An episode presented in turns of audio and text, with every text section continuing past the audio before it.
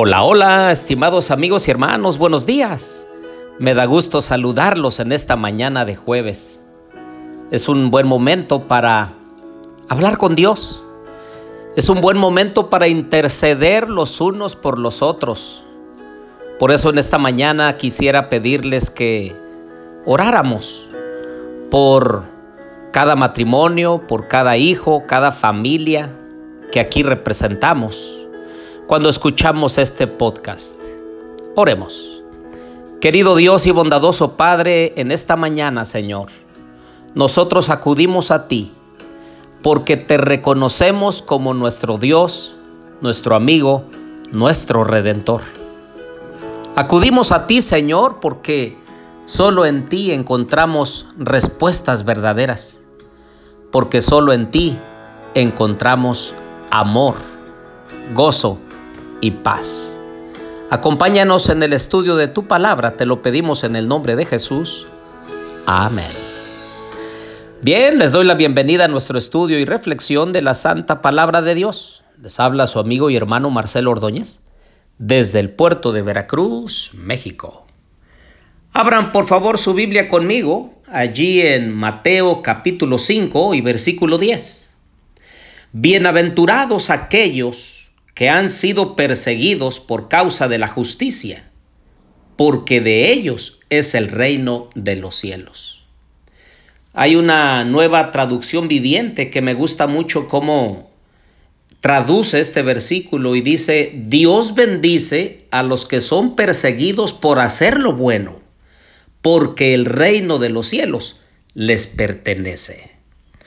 Y es que a veces nos podemos confundir, la justicia la podemos eh, poner como sinónimo de autoridad, de ley, de gobierno, pero en realidad los que son bienaventurados, los que son bendecidos, son aquellos que hacen lo bueno, hacen lo recto delante de los ojos de Dios, en medio de una sociedad corrupta, sucia y pecaminosa. Eso me hace recordar la vida del el justo Enoch, aquel que fue trasladado de la tierra al cielo sin ver la muerte. Hay dos libros que te recomiendo. Uno se llama Patriarcas y Profetas y el otro se llama Historia de la Redención, de mi escritora preferida, Elena de White. Y Patriarcas y Profetas, página 70, si no mal recuerdo, Dice que después de que le nació su primer hijo, está en la página 70, después del nacimiento de su primer hijo, Enoch alcanzó una experiencia más elevada, una relación más íntima con Dios. El andar de Enoch con Dios no era en arrobamiento o en visión, sino en el cumplimiento de los deberes de su vida diaria. No se aisló de la gente convirtiéndose en ermitaño, pues tenía una obra que hacer para Dios en el mundo. En el seno de la familia y en sus relaciones con los hombres, como esposo, padre, amigo o ciudadano, fue firme y constante siervo de Dios. Fue uno de los hombres más humildes. Cuanto más íntima era su unión con Dios, más profundo era el sentido de su propia debilidad e imperfección.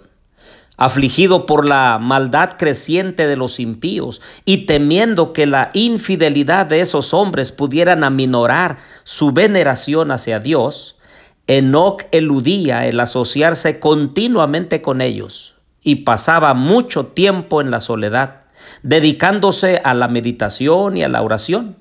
Así esperaba ante el Señor, buscando un conocimiento más claro de su voluntad a fin de cumplirla. Para él, la oración era el aliento del alma. Fue así como Enoch se convirtió en el predicador de la justicia y dio a conocer al pueblo lo que Dios le había revelado. Los que temían al Señor buscaban a este hombre santo para compartir su instrucción y sus oraciones. También trabajó públicamente, dando los mensajes de Dios a todos los que querían oír las palabras de advertencia.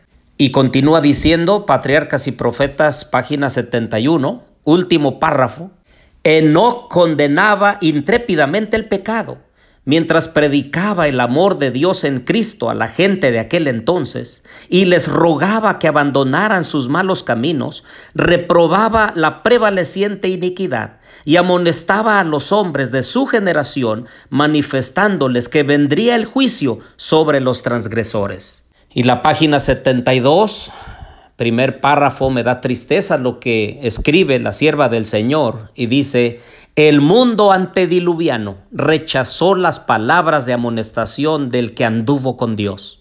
De la misma forma, la última generación no prestará atención a las advertencias de los mensajeros del Señor.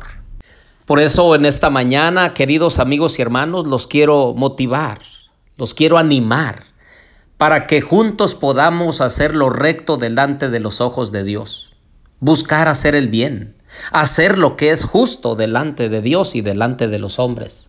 Puede ser que en algún momento alguien te persiga, puede ser que alguien te denigre, puede ser que alguien deje de ser tu amigo o quizá algunos hasta te puedan desheredar, los padres a los hijos o los hijos a los padres. Pero Enoch nos certifica de que si amamos a Dios profundamente y hacemos lo recto delante de sus ojos, hay una grande recompensa, no tan solo aquí en el cielo, sino especialmente en la patria celestial. Que Dios bendiga a cada uno en esta mañana. Y es tiempo de responder a Dios en forma privada y decirle, Señor, ayúdame a hacer lo recto hoy. Ayúdame a seguir los pasos de Enoch, tu siervo, para que un día cuando tú vengas en las nubes de los cielos, ya sea que esté vivo o ya sea que esté en el polvo, tú me levantes para ir a la patria celestial.